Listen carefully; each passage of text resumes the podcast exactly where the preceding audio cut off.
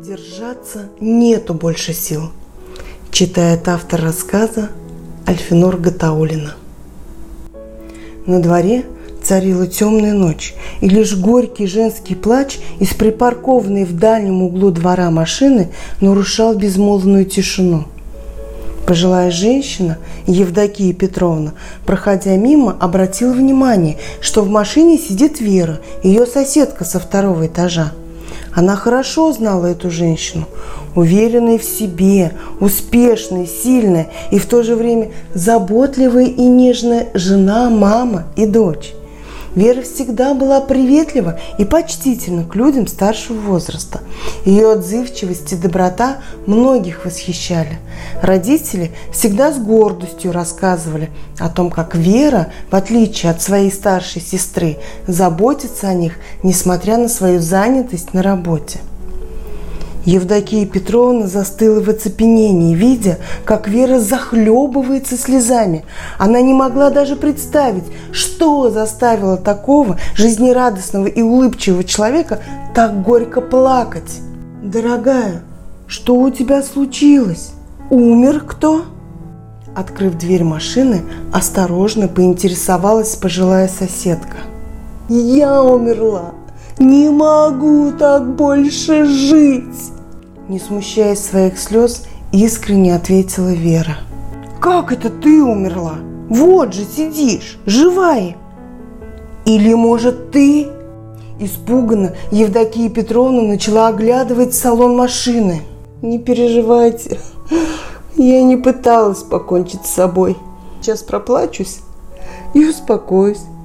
А завтра, как ни в чем не бывало, продолжу жить жизнью, в которой меня нет. Не пугай меня, Верочка. Если кто услышит, подумают, что с ума сошла. Объясни ты толком, старушке, в чем дело-то?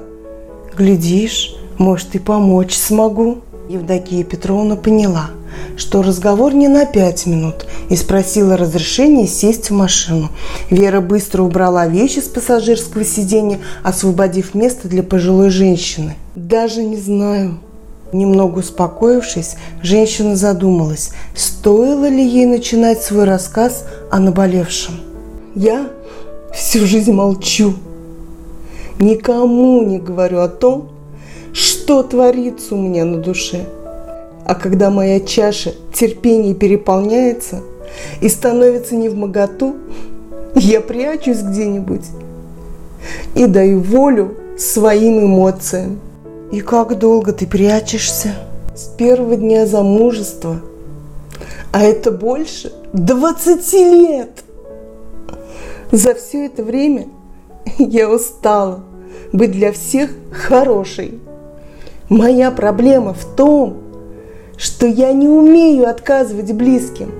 Устала за всех думать, решать проблемы всех родственников, заботиться о бюджете семьи. По первому звонку бросать все дела на работе и мчаться к родителям. Я помогаю всем, но никого не интересуют мои желания и потребности. Верочка, я ни разу не слышала, чтобы кто-то из твоих близких был телепатом и умел читать мысли. Евдокия Петровна, я не поняла, при чем здесь это?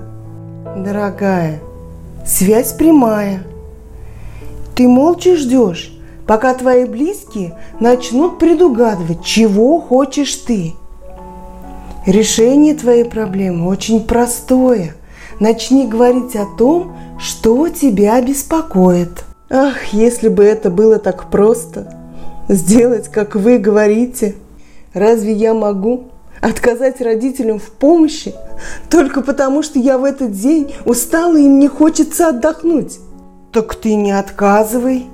Никто тебе не говорит бросать родителей. Ты можешь им спокойно объяснить, что выполнишь их просьбу, но в другой день. Я не могу обидеть их. Чем? Тем, что ты им честно призналась в своей усталости?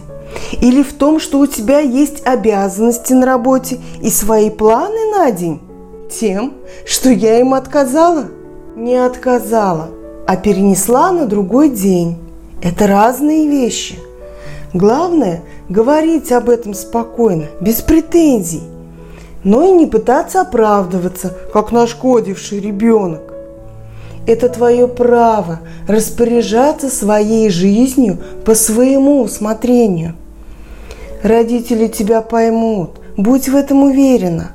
А то, что касается твоей усталости за всех думать, так ты предоставь возможность близким думать самим за себя. Чтобы потом я последствия разгребала? Ну, раз ошибутся, но другой. Когда-нибудь да научатся – Уберегая их от ошибок, ты сама не даешь возможности ни себе расслабиться, ни им научиться решать свои проблемы самостоятельно. Будешь продолжать все тащить на себе, до пенсии не доживешь. Схоронит тебя раньше времени. Кому от этого легче? После твоего ухода им все равно придется научиться и думать за себя, и решать свои проблемы. Твой муж – в тебе души не чает. Он жить без твоих глаз и улыбки не может. Я не спорю, он медлительный. Возможно, решает вопросы дольше, чем ты. Но разве это повод лишать его возможности помочь тебе? Вы считаете, что я во всем виновата? Сама? Я думаю, что желание все держать под контролем и привело тебя к тому, что ты имеешь на сегодняшний день. Супруг, видя, что ты к этому стремишься, уступил тебе главную роль в семье. Возможно, вы и правы. Вера, пойми, что жизнь твоя складывается так, потому что ты хочешь всем угодить, не давая возможности другим проявить себя. Так что прежде всего честно признайся сначала себе в том, чего ты на самом деле хочешь. Потом постепенно начни доносить это близким, и жизнь твоя станет такой, какой ты хочешь ее видеть. Вера последовала совету Евдокии Петровны. Как же она была рада, когда поняла, что близкие совсем даже не против считаться с ее мнением и желаниями.